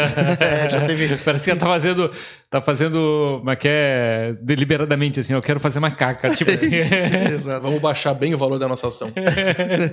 e isso acontece, né? Teve, eu, eu lembro de um caso assim que acho que foi um dos primeiros que foi discutido, foi o caso da Netshoes, né, que também teve um impacto muito grande. É, a Netshoes ela veio pro mercado com uma força absurda aqui no Brasil. Muito pela capacidade de perfilamento dela, de entender que o Jimmy tem hábito de corrida, que gosta do tênis tal, e oferecer esse tênis para você na promoção. É, só que em, em, função do incidente de dados, foi em 2012, eu acho. Não quero mentir. Talvez depois. É, ela perdeu 44% dos valores das, das suas ações em um único dia. 84% do valor das ações em um ano. Cara, 44% dos valores das Por ações. Por causa de um incidente. De um incidente de dados. Para você ver também que a LGPD está muito ligada ao teu branding, né? A tua, quanto vale o teu nome dentro do mercado. Se você tem uma exposição, é, para você recuperar isso, é um tecido fino. Depois que você rasga, ele nunca mais volta a ser como era antes. Você precisa cuidar da tua marca, da tua reputação também. Então, é, um incidente traz uma mácula que precisa ser colocado na balança também quando você pensa em não fazer uma adequação. Incidente de dados é uma expressão uma que é prevista em lei? Ou uma, o que, que é o acidente de dados? Um incidente de dados pode ser qualquer coisa, desde que pode ser um acesso indevido. Né? Alguém veio aqui, acessou um computador e foi embora. É um incidente de dados.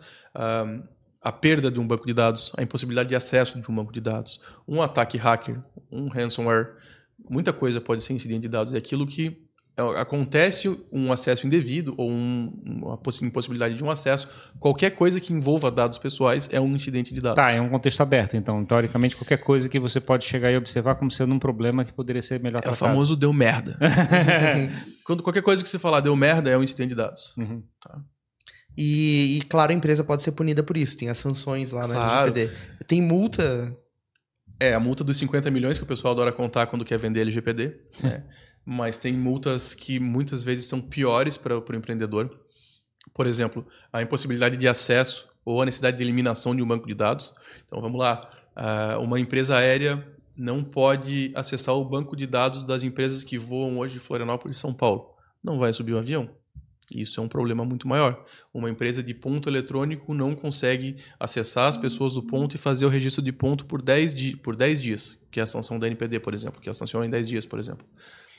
Quando voltar a possibilidade de acesso depois da adequação, nem, nem tem mais nenhum cliente na tua base de dados. Os caras já precisam bater ponto, pô. Eles estão uhum. tudo no teu concorrente.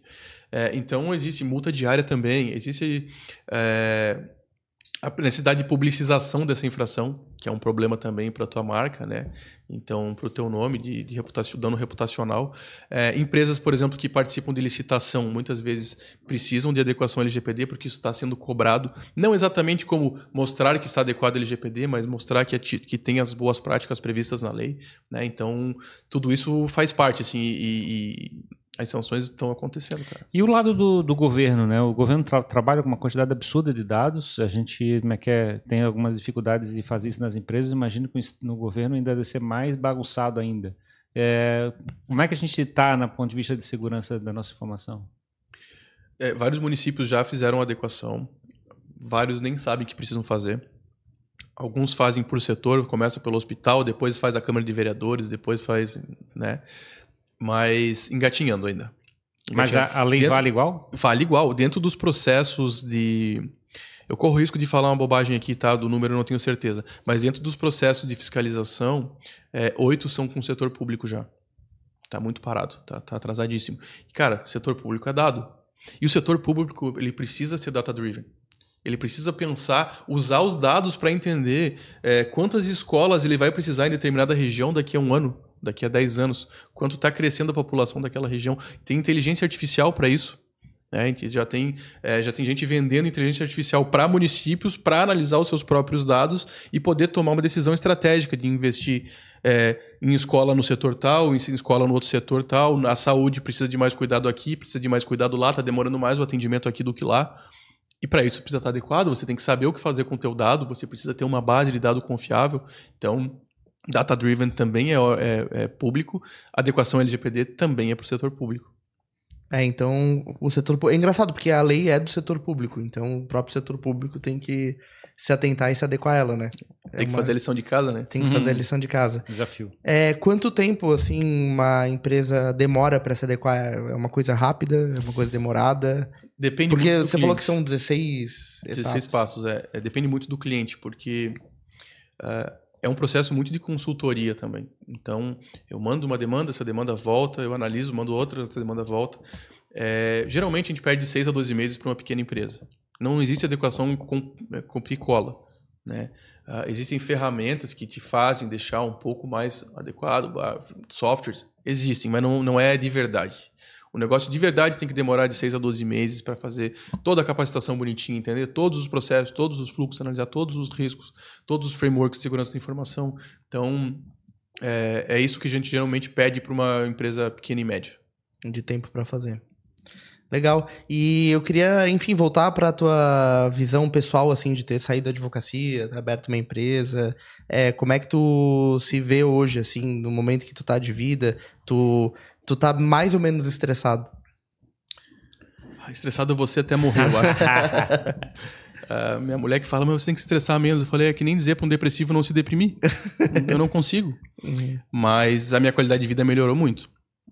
É, teve uma história de como eu fui, quando eu fui sair do meu escritório. Até poucas pessoas sabem disso.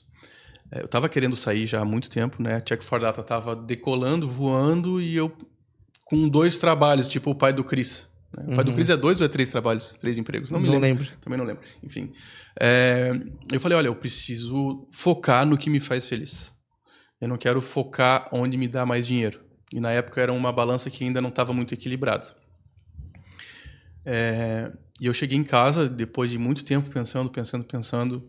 E o meu pai estava na minha casa. Na minha casa tem um salão de festas atrás. Eu cheguei lá, meu pai estava escutando música e picando tempero que ele ia fazer uma paeja no outro dia. Falei, agora é a oportunidade. Peguei pra, duas cervejas. Pra ter uma conversa difícil. Duas cervejas, uma para mim, uma para ele. Assim. Falei, pai, a gente precisa conversar. Aí quando tu fala para qualquer pessoa que precisa conversar, a primeira coisa é, meu Deus do céu, o que, é, que tá acontecendo? É, né? Lá vem. ele, o que que houve? Eu falei, pai, eu quero sair do escritório. Não, pelo amor de Deus, você é um advogado muito bom, você é muito é competente no que você faz, você tem virtudes que vão fazer falta pra gente, não sei o que. Eu falei, pai, é, eu não tô completamente feliz no que eu tô fazendo. Por causa daquilo que a gente conversou, a advocacia é uma profissão ingrata. Ela te traz muito benefício, mas ela te, te derrete por dentro, sabe? Ela é uma, uma constante. É sempre uma azia que não cura nunca. E eu falei, pai, eu não, eu não quero, eu não gosto, eu não sou mais feliz. Aí ele me falou assim, porra, eu não, não vou conseguir aceitar a sua decisão. Eu falei, pai, mas é o seguinte, tá, vamos fazer um raciocínio comigo. Eu tenho, abrindo o jogo, né, um patrimônio relativamente tranquilo, minha casa está quitada, eu tenho bons carros, eu tenho uma renda passiva boa, é, e eu tenho um filho de dois anos. Se eu tivesse dois anos na minha condição atual, você voltaria no tempo? Você mudaria o que você fez? Aí ele falou, com certeza. Eu falei, então você me entende. aí ele continuou relutando. E aí meu pai nós temos uma relação de sabe dois homens adultos é, é, é, difícil, assim, todo, com todo mundo que eu converso sobre relação com o pai, isso é meio comum, que eu tenho visto, assim, tipo, sabe, o, o macaco mais novo tem que crescer e aí ele é expulso, ou ele expulsa uhum. o macaco mais velho, um negócio assim. E pensa comigo, eu, meu pai tinha um escritório em Campos Novos de 20 anos e veio para cá pro escritório do macaco novo. E o escritório deu certo, tá 15 anos aí, continua aberto, tanto que eu saí do grupo do WhatsApp, mas ele tá bombando ainda, imagina. É, e eu falei assim, pai, a nossa relação, depois que você veio trabalhar comigo, melhorou ou piorou? Aí ele me contou que conversou com a minha esposa uma vez que, que eu tenho uma capacidade diferente da dele de separar o pessoal do profissional quando eu estou falando com pessoas. Tipo, eu conseguia diferenciar, assim, porque eu era sócio administrador do escritório, eu conseguia tomar decisões olhando para o meu sócio, não para o meu pai. Só que para o meu pai a decisão foi tomada pelo filho e não pelo sócio administrador. Ele falou assim: Eu sinto que quando eu vim para cá, é, eu perdi um filho e ganhei um sócio. Eu falei, então, pai, a partir de agora você vai perder um sócio e ganhar um filho. vai dar a volta. Aí ele não aguentou mais, e aí foi que tomamos uma caixa de cerveja, choradeira, já jogamos tudo que tinha de roupa suja na mesa. Mas basicamente foi esse o momento em que a minha chave virou, que eu consegui é, acelerar 100% a empresa, focar 100% no que eu queria fazer. Hoje eu sou muito mais feliz fazendo o que eu faço, porque eu faço com gosto. Não que eu não gostasse da advocacia, mas eu já não aguentava mais ela. Uhum. Então, é, se reinventar é fun... Cara, eu tô apaixonado por abrir empresa agora. cara, empreender é uma delícia. A Ferrari manja muito disso, né? Mas não é fácil. Não é fácil. Não, é fácil. Não, não, é, fácil. fácil. Mas se eu pudesse criar, deixar ela prontinha, assim, entregar para alguém e passar para o próximo brinquedo, parece Sim. videogame, né? Sim, é, é apaixonante. Bacana. E poder ajudar as pessoas, né, na realidade. Porque, no final das contas, uma empresa é um, é um lado de construir um time, construir pessoas, construir uma equipe, é, experimentar uma que é um mar diferente, né? Testar uma mar diferente. E empresas são pessoas, né, Fernando? É. Empresas são pessoas. Não existe um CNPJ vivo. Tu é. não pode ligar para um CNPJ. Então, esse é um processo que é sensacional, assim, que eu me apaixonei. Tem hábitos que tu mantém, assim, na tua vida, que tu que te fazem bem, te fazem ter uma performance legal. É, também pessoas que tu olha e fala, cara, isso, essa pessoa me ajuda a me guiar, me inspira nesse ou naquele aspecto. Eu sei que vocês gostam muito de falar de hábito, eu estava preocupado com essa resposta. Que aí a minha irmã é médica, minha esposa é médica, e todo mundo vai me, vai me criticar porque eu não tenho hábitos saudáveis. eu sou é, workaholic, então eu acordo. Às vezes eu nem acordo e estou pensando em trabalho. O Jimmy sabe disso, o Jimmy já, já vivenciou. Às vezes eu durmo e três horas da manhã eu acordo com uma ideia assim, falo, caraca, eu preciso mandar algum lugar, aí eu mando na primeira pessoa que tem no WhatsApp para não esquecer e no outro dia voltar a pensar naquilo e ver se fazia sentido. Muitas vezes é bobagem, muitas vezes eu ganhei muito dinheiro pensando nisso, inclusive dentro do direito. Normalmente eu acordo com esse WhatsApp. e... e cara, assim, eu até esqueci o que eu tava falando, me ajuda. Não, de, de hábitos, hábitos. assim, de pessoas. É, eu não tenho hábitos nenhum de tipo saudável, eu não pratico nenhum tipo de esporte. É, o meu, a minha válvula de escape é carro. Eu gosto de carro, eu amo carro, o carro faz parte de mim, eu faço parte do carro, onde eu gasto boa parte do meu dinheiro, minha mulher não sabe, sempre minto pra ela que é menos, mas ela, ela mente com roupa e eu minto com carro, e ela finge que é verdade e eu finge que acredito, e assim a gente segue, sabe? É, é onde eu consigo, pelo menos uma ou duas vezes por semana, espairecer, não falar de trabalho, é, encontrar um grupo diferente de amigos, sair dar uma volta. Às vezes eu pego o carro à noite, vou lá para Balneário e volto só para poder estar sozinho, escutando a minha música, sabe, no meu carro. Então eu tenho essa conexão muito forte com o carro.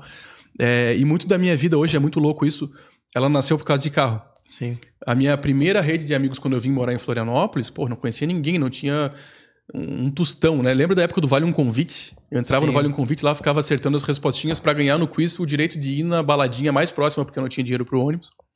É, E aí, os amigos que eu tinha eram amigos das redes de carro. Meus primeiros sócios meu primeiro escritório foram amigos dos carros.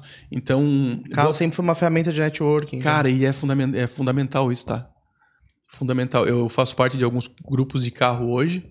é, e o quanto isso agrega para a pessoa, só quem tá lá dentro sabe, porque não parece verdade. Mas lá você tá dentro do mesmo grupo, do mesmo time de pessoas é, que gostam da mesma coisa que você, que têm hábitos parecidos com o seu e que às vezes têm questões complementares à sua. Né? Então, eu até hoje faço presença em alguns eventos de carro para fazer networking, para conhecer novas pessoas. Existem grupos de carros, é, por exemplo, aqui no Florianópolis tem um muito forte chamado Gold Driver, que eu faço parte também, que é muito voltado também para o networking. Não é só para juntar pessoas com carros legais e ir em festas e ir para alguma coisa. Ah, o networking faz essa conexão ficar cada vez mais forte. Porque quando você liga duas pessoas numa equipe, dentro de um time, ou dentro de um propósito, você está agregando aquele propósito. Né? E, e, cara, carro hoje me define. Assim, a minha válvula de escape, é o que eu faço. Às vezes eu sujo a mão de graxa, mas eu já passei um pouco dessa fase, estou velhinho, assim. Antigamente eu virava à noite, ia lá, fazia o que precisava. É, conheço relativamente pouco, né? Eu sei todas as peças de um motor, sei montar o básico, mas é, parei no tempo, sabe? A galera de hoje em dia tá com uns stage, umas modas diferentes que eu já não consigo mais Não acompanhar. acompanhei. Você gosta, gosta de gente ou gosta de coisas? Puta Ferrari. A minha casa é sempre lotada de pessoas, o Jim sabe. Eu adoro gente. Eu acho que eu gosto mais de gente do que de pessoas, de coisas. Mas eu gosto de coisas boas também. É, ah, tipo, a minha casa, ela é um. Todo mundo tem a senha da porta. Às vezes eu não estou em casa e tem gente tomando banho na piscina. Às vezes tem, tem gente que se diz assim, vai ter um churrasco na casa do Pedro, convida ele. então eu, eu gosto mais de gente do que tipo de coisas, mas eu gosto de coisas também bastante, assim. Não sei, eu me- tento me policiar às vezes. E você era um perfil de uma pessoa que gostava de ser o CDF da turma ou era um cara que Zero. pra trás lá? Zero. Quem estudou comigo aí não me deixa mentir, cara. Zero. Eu sempre fui safo, que eu demorei para entender aqui em Florianópolis o que, que significa safo. eu sempre fui rápido no pensamento, sempre, sempre tive uma capacidade comercial interessante, né? Ah, chegava no escritório de advocacia, que o, o- um- uma pessoa no mesmo é, cargo que eu vendia por 10, eu vendia por 50. Né, e convencia o cliente, prestava um serviço e o cliente ficava feliz. Então eu sempre tive essa capacidade de converter, mas eu nunca fui o, CPE, o CDF da turma. Pelo contrário, eu sempre fui o cara que ah, matava uma aulinha de vez em quando, ia naquela que precisava, mas era amigo do professor. Pô, professor, e aí? Não sei o quê. Tu é o cara que dava ódio, né? Que não se comprometia, não estudava, ia lá e ia bem na E prova. eu tinha capacidade de bem. Assim, muitas vezes eu ia bem e, e não repeti nenhum ano da faculdade, mas zero CDF, zero, zero, zero, zero. É, a gente fala de história engraçada, as pessoas se aglutinarem por paixões, assim, né? A gente é, sempre estudou muito a questão de formação de comunidade na internet, de reunir as pessoas por um mesmo motivo, assim. E é louco tu falar isso do, do carro, e existem outras comunidades de outros Sim, assuntos. tá, a galera da bike, tem É. a galera do aero- aeromodelo, tem, a, pô, tem gente de tudo, corrida. Tudo são agremiações, são grupos de pessoas e você acaba fazendo networking ali dentro. É por isso que a pessoa que quer ter um sucesso do ponto de vista de networking não pode estar dentro de casa. É, a pandemia me, me mudou um pouco nesse aspecto, tá? Não do ponto de vista de networking, de falar com pessoas, mas hoje eu não consigo mais estar em ambientes com muita gente. Isso é um- uma cicatriz que ficou em mim e que eu não consegui mudar ainda. Mas, tipo, o medo de. Eu tenho pânico, cara. É, eu tento não expressar, eu tento vencer os meus pânicos. Eu tenho medo de subir em altura, por exemplo. E sempre que eu tenho oportunidade, eu faço isso com segurança. Não vou num prédio, olho para baixo, não consigo. Mas esses dias eu fui num evento e tinha aquele negócio de rapel. Eu fiz, mais para me desafiar.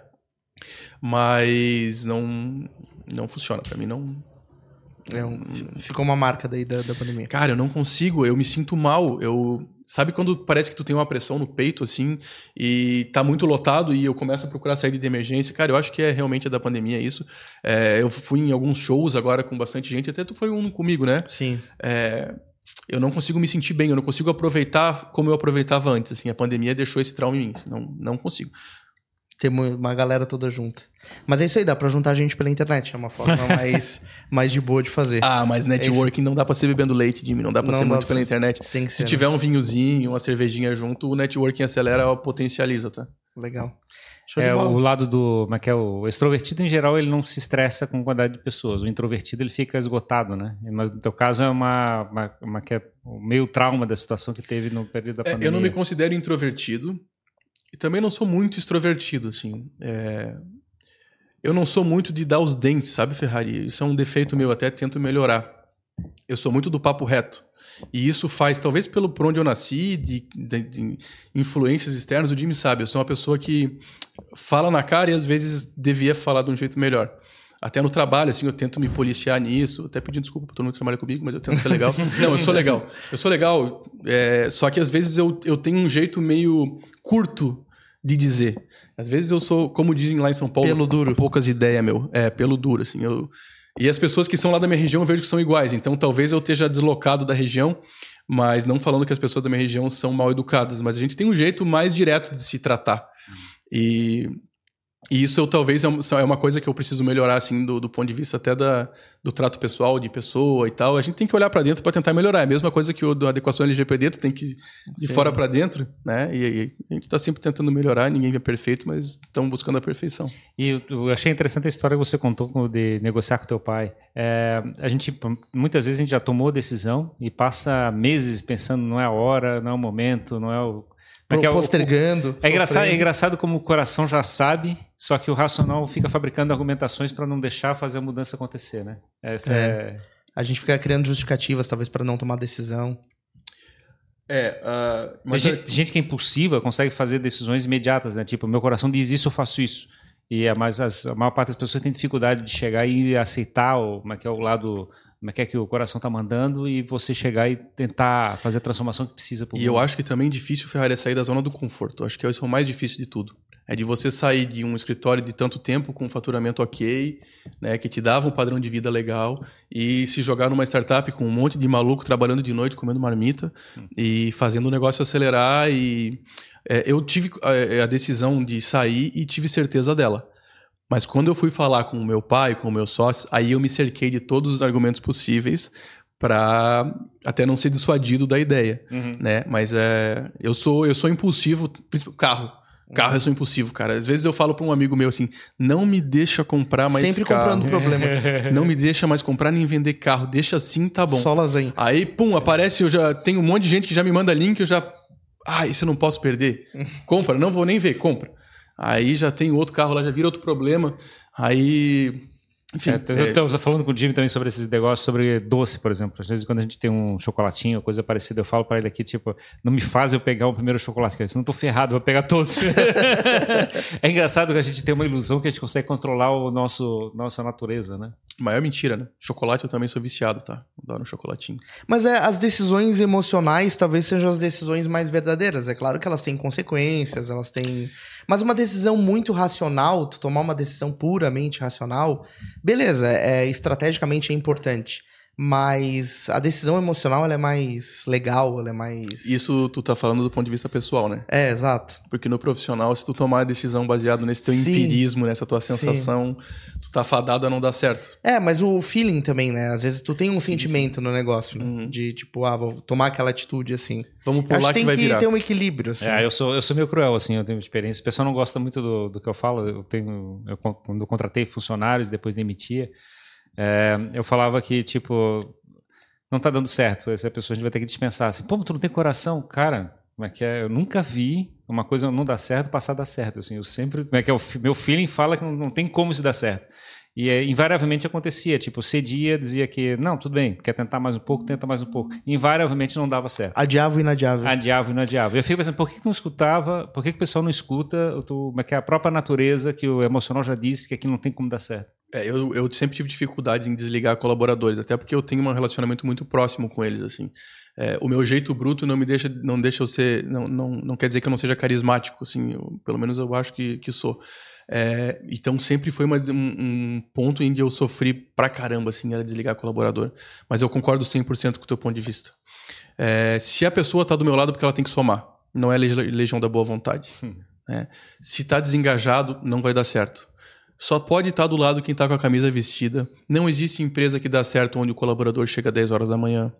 É, é claro que hoje a gente tem home office, a gente tem que entregar dentro dos prazos, mas eu uso a analogia dos 7 horas da manhã do ponto de vista de comprometimento. Você tem que estar comprometido com a ideia, você tem que estar com a camisa vestida. Se você está lá só para bater o ponto, receber o teu dinheirinho no final do mês, tchau e benção, esse para mim não serve. Esse tem que ser desligado e não importa o relacionamento que ele tenha.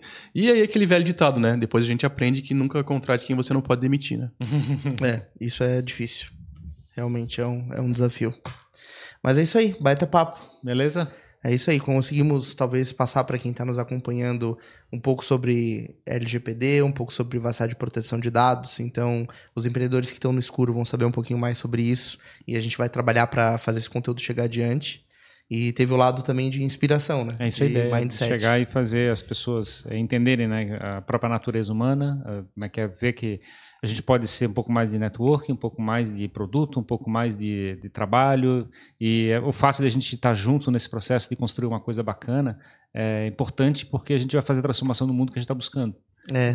E como a gente pode se transformar na Ferrari? Eu fui ver essa semana o nosso Reels lá que saiu dos primeiros episódios, né? Um vídeo, quem não viu pode ir lá ver no nosso Instagram, tá no YouTube também. O Jimmy tem 10 faces diferentes naquele é, vídeo. É, exato. Com bigode, sem bigode, uhum. cabelo bagunçado, sem cabelo bagunçado. Ele não decidiu ainda. É, não decidi, tô em dúvida. Metamorfose ambulante. Exato. Mas é louco, assim, que quando a gente começou tudo isso, a gente não tinha tanta experiência de comunicação, não, não sabia exatamente onde ia chegar, né? Não, tu, tu pode falar que tu tem alguma experiência, eu não tinha nenhuma. não, o Ferrari, o Ferrari se transformou e num se reinventar no processo é fundamental. Uhum. Se reinventar no processo faz toda a diferença. Se você sempre for vender a mesma coisa, sempre o mesmo pão com ovo, não vai dar certo. Você Sim. precisa botar um ingrediente diferente, fazer um produto. É, cara, tudo é produto, tudo é reinventar, tudo é pensar na frente. Não dá para ficar dentro da caixa. Sim. Quem fica dentro da caixa não se desenvolve. E Isso. o mais legal no entendimento é transformar o mundo, é descobrir a maneira é, única que você vai fazer o mundo ser diferente. E as pessoas que estão ao teu redor. E as pessoas que estão ao redor, é boa. É isso aí. show de bola. Foi Muito um obrigado, prazer, então, Pedro. É, onde o pessoal pode acompanhar o teu trabalho, a Check for Data, quer saber mais, quer entender mais o universo de proteção de dados, de repente quer fazer uma adequação LGPD? Nosso site é www.checkfordata, O número 4, data.com.br, então é C-H-E-C-K, número 4, data Dudu, bota depois lá embaixo pra vai mim. Tá nas óbvio vai ter. Ah, óbvio já tô ligado aqui. E nossas redes sociais é arroba checkfordata, também da mesma forma, e a minha pessoal é arroba Pedro A. N. Fontoura.